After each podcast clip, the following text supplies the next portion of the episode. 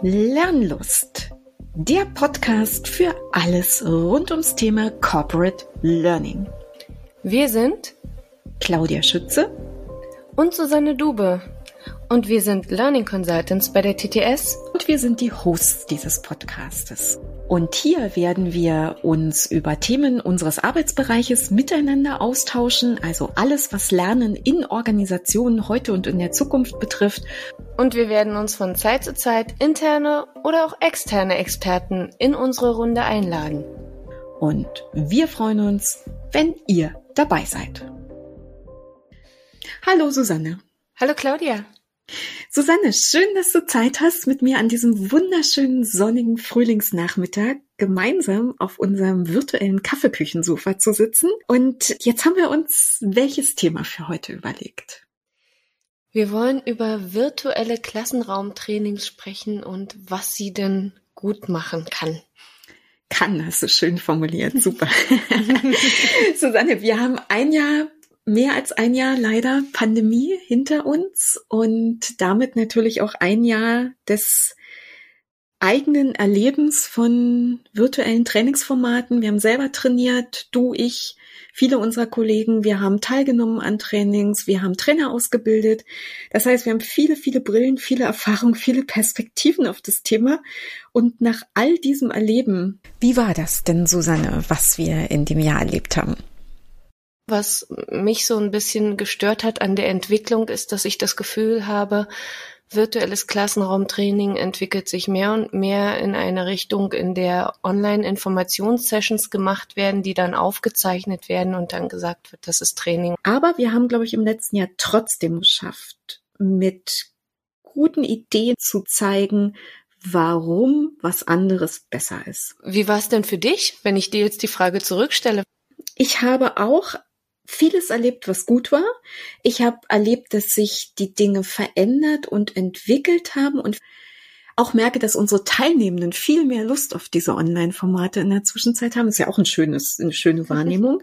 Aber ich habe tatsächlich auch Sachen erlebt, die ich nicht gelungen fand. Und welche waren das? Naja, ich glaube, es war immer besonders schwierig dann für mich, wenn ein Training, was mal als Präsenztraining, also mit physischer Präsenz designt war, einfach so in den virtuellen Raum übertragen worden ist. Also das fand ich selten gelungen und ich glaube, nach einem Jahr Pandemie können wir auch sagen, wir haben verstanden, wie unabhängig von Training, man kann die analoge Welt nicht eins zu eins in die digitale übertragen. Und Susanne, mit diesem, ich, das ist jetzt so ein Statement von mir. Jetzt ist natürlich erstmal die Frage, stimmst du mir da überhaupt zu? Das tue ich auf jeden Fall und zwar insbesondere, weil es ja mittlerweile auch diverse, ich, ich weiß nicht, ob es Studien gibt, aber immer wieder auch äh, Diskussionen gibt, wo man sehr genau natürlich hört, dass äh, die Menschen überfordert sind mit all den Meetings, die Schlag auf Schlag passieren. Und das betrifft uns auch im Lernen. Zoom-Fatigue betrifft uns, es betrifft uns dieses äh, permanente äh, Denken, dass wir einen Termin nach dem anderen und vielleicht sogar ein Training nach dem anderen machen können. Und daher vielleicht auch mein Blickwinkel auf dieses, ach, wir machen da mal eine Info-Online-Session und zeichnen die auf und dann guckst du dir die später an. Wenn ich mir überlege, wie viele Sessions ich mir noch angucken soll, dann ja. weiß ich nicht, ob das tatsächlich das Ziel erreicht. Und das sind so diese beiden Extreme, glaube ich, die wir gerade so beschreiben. Ja, in der Tat, glaube ich wirklich. Aber es ist ja gut, dass wir beide ähm, da so unterschiedliche Beispiele vor Augen haben und die jetzt so relativ außen an die Enden der Skala wandern. Aber Susanne, jetzt haben wir so ein bisschen gesagt, was ähm, wir als nicht gut erlebt haben. Ich habe aber auch gesagt, ich habe viel viel Gutes, also angenehmes, vielleicht ist gut, es ist ja eine Bewertung, aber für mich als wirkungsvoll und ähm, interessant und äh, spannend und lehrreich, unterhaltsam. Da gab es eine ganze Reihe Dinge, die ich erlebt habe. Und ich würde jetzt mal unterstellen, du hast bestimmt auch solche Formate erlebt und mindestens hast du die trainiert. Davon gehe ich mal ganz sicher aus. Ich gebe mir zumindest Mühe, ja, hier und da das mal wirklich gut zu machen. Ich kann ja mal einfach so ein bisschen anfangen, mal so abzuarbeiten, was so ein virtuelles Training eben an dem Stand heute, wo wir jetzt stehen mit der Erfahrung, zu einem guten virtuellen Training macht. Magst du mal beginnen mit? Ja, klar, jetzt benutze ich wieder das Wort, was du nicht so magst. Ich würde mir wünschen, dass wenn wir ein Training haben, was wir vielleicht vorher sehr kompakt gehabt haben im Klassenraum, dass wir das aufbrechen. Ich sage mhm. dazu wie einen Glückskeks okay. oder wie viele Schön. Glückskekse. okay. so. Und äh, da tatsächlich die Kerne so rausholen, dass wir sie in kleineren Häppchen, in kleineren Einheiten mhm. ähm, an die Teilnehmenden geben können, damit sie äh, entweder äh, Inhalte vermittelt bekommen, also wo mhm. ich dann tatsächlich mal was erzähle, etwas präsentiere äh, in meiner Form oder per Aufzeichnung oder ähm, die Teilnehmer etwas mit mir erarbeiten oder mhm. etwas, was sie gehört haben, verarbeiten, was sie gesehen haben, verarbeiten oder sogar üben. Also dass ich einen guten Wechsel hinkriege, aber nicht alles an einem Tag gebündelt, sondern okay. über einen mhm. Zeitraum hinweg, einem Wechsel von äh, Methoden und Herangehensweisen, um tatsächlich sich einem Thema zu nähern. Also dass wir tatsächlich eher ein Blended-Konzept haben. Okay, das ist spannend, weil Blended ist ja auch kein neuer Begriff. Ne? Also ja. da haben wir auch schon seit vielen Jahren drüber geredet. Aber ich glaube, es wird heute ein bisschen anders verwendet. Blended war, glaube ich, früher so die Geschichte, wir kombinieren Klassenraumtraining mit E-Learning mhm. oder Web-based Training, wie auch immer man es formulieren mag. Und heute ist es, glaube ich, mehr dieser bunte Blumenstrauß an Methoden, den wir darunter verstehen. Würdest du mir da zustimmen? Ganz genau. Und mhm. äh, das würde ich eben äh, schon auch sagen. Und es ist halt so ein, so ein cleverer Wechsel wirklich zwischen den Live-Online-Sessions mhm. und dem äh, Lernen, was der Lerner dann vielleicht außerhalb der Live-Online-Sessions mhm. macht. Okay, Live-Online-Sessions. Ich glaube, da kann sich jeder von unseren Zuhörerinnen und Zuhörern was drunter vorstellen. Jetzt hast du eben erwähnt, da gibt's noch eine andere Phase, Selbstlernphase. Ich mache das auch in meinen Trainings. Ich äh, konzipiere auch Live-Online-Sessions gemixt mit Selbstlernphasen. Warum, Susanne? Warum ist das ein gutes Herangehen? Na, ich glaube ganz einfach, das ist äh, ein gutes Herangehen, weil der Teilnehmer immer auch äh, Teile im Training hat, wo er sich mit etwas selbst auseinandersetzen soll. Bei Systemtrainings, das weißt du besser als ich, Claudia, oder? Wenn die Teilnehmer üben, mhm. äh, dann entstehen doch Pausen in Trainings und äh, diese Pausen brauche ich nicht, ne? Eigentlich brauchen wir die nicht. Und ich sag mal, in der Zwischenzeit habe ich zwei Lösungsansätze dafür. Gibt bestimmt noch mehr, aber zwei, die wir jetzt wirklich aktuell praktizieren. Das eine ist, die Leute üben selber, so dass die kostbare Trainerzeit, also die Live-Online-Session-Zeit mit dem Trainer, nicht für dieses eigenständige Üben verbraucht wird, und lieber für das, was der Trainer nämlich, wofür er wertvoll ist, für den Austausch, für das Erklären, für das Schaffen von Kontexten, für das Erklären von Zusammenhängen, dass man ihn lieber dafür benutzt, oder die Trainerin natürlich. Oder wir haben jetzt was Neues ausprobiert und das finde ich auch nicht schlecht. Wir üben teilweise tatsächlich doch in den Live-Online-Sessions. Wir schicken sie in Zweier- oder Dreier-Kleingruppen. Und damit kriegen wir nämlich hin, dass die Leute üben, aber sich austauschen und sich gegenseitig erklären, helfen, Fragen stellen. Ja. Und das, glaube ich, ist auch ein cooles Konzept. Genau, und dann kann man tatsächlich, und das, das ist ja das Spannende vielleicht, äh, wenn man jetzt Live-Online-Sessions anguckt und Selbstlernphasen, dass wir ja nicht so klar sagen können, ich mache jetzt das eine immer in der Selbstlernphase und das andere immer in der Live-Online-Session. Also das du hast es gerade schön fürs Üben besprochen. Es gibt äh, bestimmt tolle Sachen, wo ich gar nicht will, dass der Lerner das alleine macht, wo, sondern wo ich sie in Teams schicken will. Also warum das nicht äh, so machen, dass sie dann als Team das auch gleich mit der Großgruppe teilen und ich das sehr gesteuert mache ja. in meiner Live-Online-Session. Und dann gibt's aber vielleicht andere Sachen, die ich gar nicht steuern möchte wo mhm. ich vielleicht Sachen habe, die, die meine äh, zwei, drei Stunden Session, die ich da vielleicht habe, ich würde eher für anderthalb bis zwei tendieren, mhm. weil alles, was nach der zweiten Stunde kommt, ist immer anstrengend. Ähm, ist so. es, aber vielleicht, ich berichte dir mal vielleicht aus unseren Erfahrungen, also ich mache im Moment tatsächlich eben ausschließlich IT-Trainings im ja. Kontext der Prozesse natürlich. Und da ist teilweise wirklich auch viel Inhalt zu vermitteln und viel ja. Kontext zu erklären. Und die Anwendungen sind relativ groß eben auch. Und auch die Rolle und der Prozess ist groß, der irgendwie erarbeitet werden muss. Und insofern sind wir in der Zwischenzeit, das will ich jetzt ehrlicherweise sagen, bei drei Stunden Online-Sessions. Aber wir machen zwei Pausen da drin und versuchen eben wirklich sehr viele aktive Elemente mit einzubinden. Ja, ich glaube, also ich, ich denke tatsächlich, dass, äh, dass das auch gute Konzepte sein können. Mhm. Ähm, und es passiert mir tatsächlich auch. Drei Stunden mache ich extrem selten, aber so mhm. zweieinhalb Stunden habe ich auch schon gemacht. Aber was mir halt immer wieder begegnet ist, wenn ich aus den zweieinhalb Stunden rausgehe oder die Teilnehmer aus den zweieinhalb Stunden rausgehen, dann kriege ich auch das Feedback, so jetzt ist aber auch gut. Ja, und, äh, aber das ist bei mir dann auch so. Bei mir ist genau. auch gut zu sein. So. Und deswegen sage ich, ich, ich präferiere die kürzeren, aber ich verstehe ja. natürlich auch, dass ja. es manchmal die längeren Lehrerin braucht. Aber mhm. tatsächlich äh, da dann ähm, drauf zu gehen und zu akzeptieren, ich bin beschränkt darin und würde vielleicht Sachen rausgeben, die diesen Rahmen sprengen, ne? Ja. oder die vielleicht ja. darüber hinausgehen würden und würde dann stattdessen vielleicht eine, eine Art Lerncommunity für dieses Thema gründen oder sowas, wo, wo das dann du, ausgelagert werden kann. Und wenn du so sagst, Lerncommunities, weißt du, diese, wir haben jetzt gesprochen über Live-Online-Sessions, also synchron, haben wir relativ viel jetzt dazu gesehen und ein bisschen eben auch asynchron, dieses Auslagern, dieses Selbstlernen. Aber dieses Lerncommunity, das ist so ein tolles Ding, so ein tolles Medium. Das fängt ja eigentlich in diesen asynchronen Lernphasen, jetzt geben wir dem nochmal ein deutsches Wort, also Selbstlernphasen ja eigentlich schon an. Ja, genau. Dass, dass die Leute ja quasi also die Leute, unsere Teilnehmenden natürlich, ähm, dass sie teilweise vielleicht Dinge sich selber arbeiten, durch Lesen oder Anschauen von Lernvideos oder vielleicht doch einfach mal eine Umfrage beantworten. Also da gibt es sicher Methoden, die auch alleinige Arbeit benötigen. Aber es gibt eben auch Möglichkeiten, dass die ähm, Teilnehmenden gemeinsam arbeiten in dieser Selbstlernphase.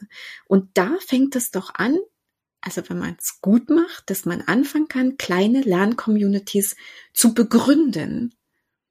Stimme ich auf jeden Fall zu. Finde ich auch einen, einen, äh, einen richtig wichtigen und guten Punkt.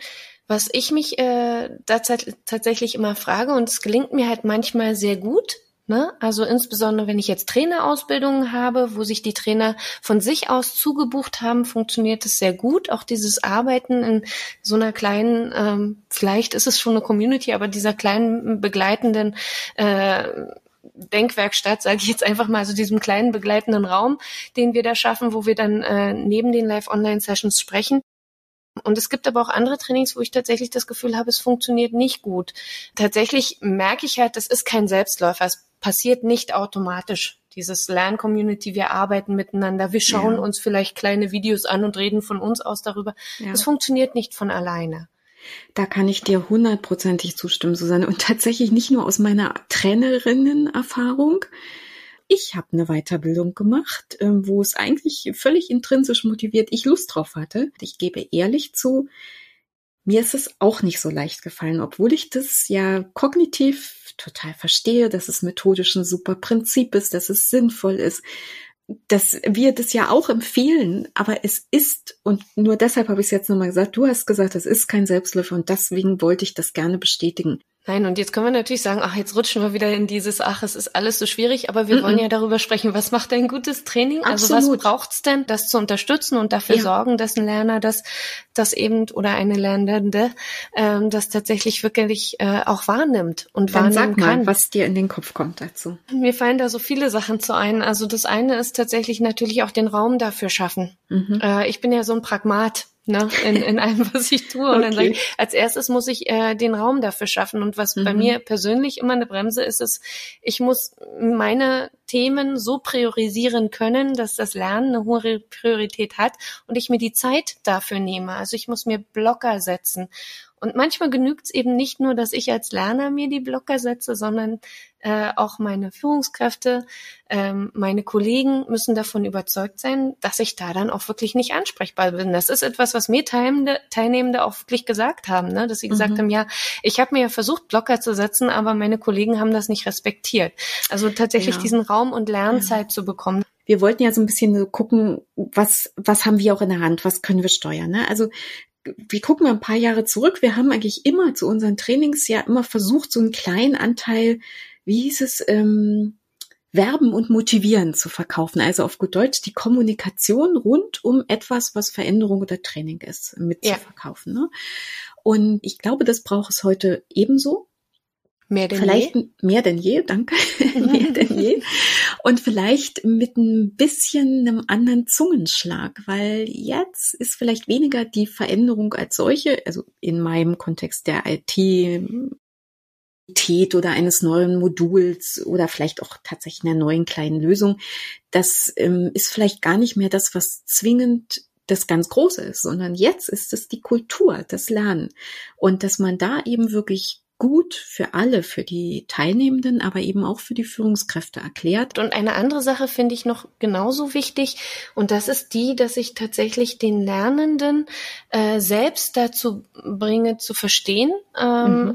was er selbst erreicht, indem er eben auch ja. die Aufgaben in der Selbstlernphase macht. Und da hilft es mir vielleicht, wenn ich am Anfang mit ihm ein äh, tatsächlich äh, eine Klärung gemacht habe. Was ist dein Ziel für mhm. dieses Training? Also was ja. möchtest du erreicht haben am Ende? Absolut.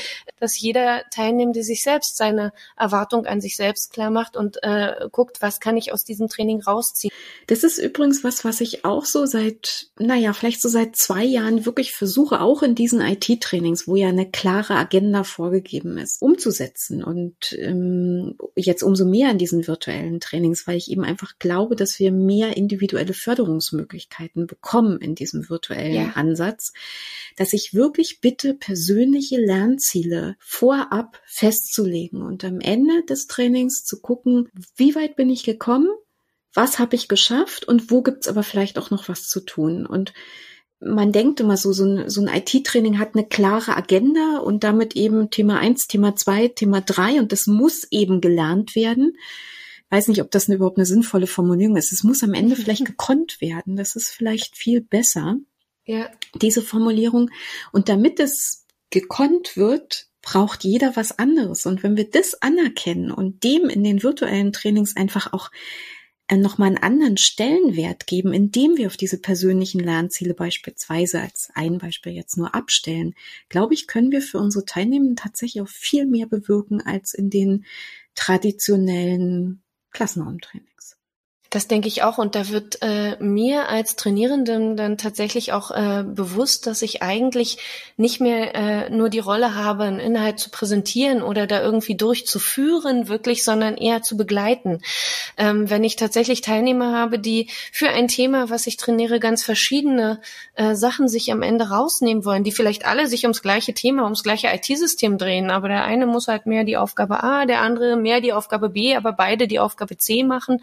Ähm, dann, dann ist es so, dass ich beiden helfe, mhm. für ihre Kompetenz, die sie aufbauen können, da tatsächlich ihre Sachen zu üben. Absolut. Ja, genau. stimme ich dir total zu. Und weißt du, wenn man das so nochmal, was du eben so schön erklärt hast, so für jeden ein passendes Angebot zu machen. Weißt du, wenn wir diese acht Stunden Klassenraumtraining hatten, dann gab es eine Agenda und der einzige Raum, der da war, um, um individuell zu helfen, zu unterstützen, waren die Pausen. Und die wollen aber die Teilnehmenden zu Recht für sich natürlich auch haben, aber wir Trainer brauchen die irgendwie auch. Und jetzt haben wir die Möglichkeit mit diesen kleinen Sessions, was du ja vorher mit diesen Aufbrechen, mit dem ja. Aufsplitten in kleinere Einheiten, also äh, kurze Sessions, hast du ja vorhin erwähnt, mit dem wir machen was gemeinsam, wir machen es alleine.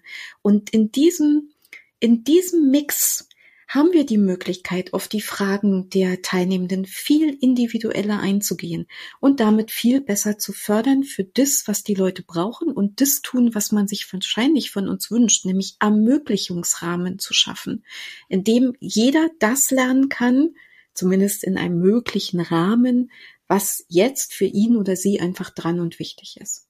Genau, und wenn wir das ganz mutig zu Ende denken, dann sind die Live-Online-Sessions dann nicht etwas, wo ich mir ein Ziel setze, ein bestimmtes Thema zu präsentieren oder zu besprechen, mhm. sondern wo ich einfach den Faden zusammenhalte, die Gruppe nochmal zusammenbringe und dann mhm. äh, tatsächlich nochmal den Austausch direkt fördere und vielleicht den Rahmen spanne, um äh, quasi dieses Blended-Konzept, was ich da habe. Und ich glaube tatsächlich, Claudia, was ich dazu brauche, ist äh, nicht nur eine Idee und äh, der Wunsch, äh, bestimmte Formate zu machen, sondern ich brauche clevere Methoden. Mhm. Ich brauche äh, passende Tools, äh, die ich dafür mhm. nutzen kann. Und äh, da, das ist vielleicht auch etwas, was äh, den Gedanken äh, bei Training immer ein bisschen schwierig macht. Denke ich jetzt von meinem Inhalt her und suche mir die passenden Tools dazu mhm. aus oder habe ich ein Tool vorgegeben und versuche mein Training in dieses weißt Tool das sind ja vielleicht doch nochmal zwei kleine unterschiedliche Ebenen, die du eben angerissen hast. Das eine ist das Tool, in dem das Training selber stattfindet, wenn ich das richtig verstanden habe.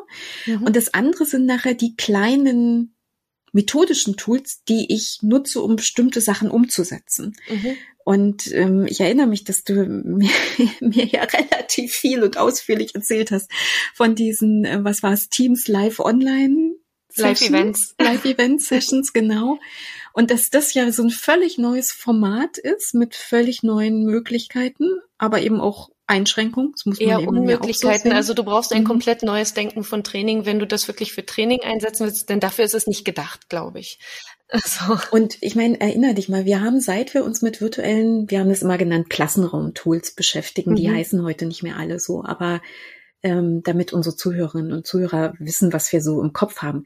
Da war zum Beispiel mal so ein absolut entscheidendes Kriterium für uns, kann dieses Tool Kleingruppen? nach unserem Verständnis vielleicht eben ein Element, was eine wertvolle Methodik ermöglicht. Ja, und dann ist man zum Beispiel bei IT-Trainings halt gezwungen, Sachen äh, in den in die asynchrone Phase, in die Selbstlernphase ja. zu geben, die du ja äh, so gezielt und gut als Partnerarbeit in die Breakout-Sessions ge gelegt hast. Also wenn wir jetzt von IT-Trainings her denken. Und das ist das, was ich meine, äh, wirklich zu überlegen, welche Tools brauche ich oder bin ich an ein Tool gebunden und äh, muss schauen, wie ich dort die Inhalte drin machen kann und wie mutig kann ich dann innerhalb dieses Tools sein. Mhm. Na, also und äh, vielleicht äh, auch nochmal zur Einordnung, warum habe ich dir von Teams Live Events erzählt, weil wir gebeten worden sind, ein Training da drin ja, zu machen. Und wir haben uns wirklich viel Gedanken gemacht, was da überhaupt möglich ist und was nicht. Jetzt zu dem Thema Methoden und Tools würde ich vielleicht ganz gern nochmal sagen, ähm, ja, mit überlegen, was das Tool mir an Möglichkeiten gibt, aber nicht Tools um der Tools willen auszuprobieren. Tatsächlich haben sich die Tools ja auch insofern entwickelt, dass man äh, jetzt eine schöne, schöne Auswahl hat. Das hatten wir vorher nicht. Das ist unglaublich, was sich da gedreht hat im letzten Jahr, was plötzlich für Entwicklungen gegeben hat ähm, bei den Virtual Classroom Tools, aber natürlich auch bei den Begleittools. Also sei es um, um irgendwelche Umfragen zu machen, sei es virtuelle Pinboards, virtuelle Whiteboards. Äh, man hat da viele, viele Möglichkeiten, mehr Möglichkeiten Möglichkeiten, als wir das vielleicht noch vor fünf, sechs Jahren hatten. Mhm. Ähm, und das macht wirklich Spaß. Und ich äh, wünsche mir eigentlich, dass wir äh, das auch weiter nutzen können, weil ich glaube, wir können mittlerweile mit den Methoden und Tools, die es gibt, ähm, wirklich gute virtuelle Klassenraumtrainings ja, machen. Absolut. Ähm, wenn wir uns darauf einlassen und wenn wir auch bereit sind, unsere neue Rolle, die als Lernbegleiter oder vielleicht auch als kleiner Producer von Videos mhm. oder von Podcasts, ähm, so, ähm, tatsächlich, äh, wenn wir diese Rolle äh, wahrnehmen und gucken, wie können wir sie gewinnbringend für den, für den Lernenden einsetzen. Ja, das stimmt. Und ähm, weißt du, so jetzt Methode so am Rande fällt mir noch eine letzte Sache ein.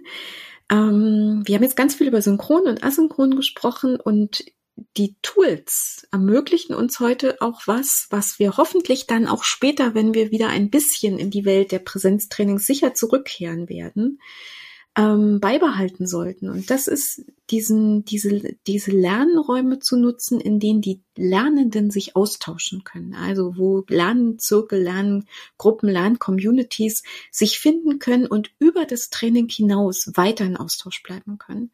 Und das würde ich sagen, wäre eine totale Bereicherung für jedes Klassenraumtraining. Also insofern, das ist mit Sicherheit eine tolle Sache, die wir unbedingt weiterleben lassen sollten.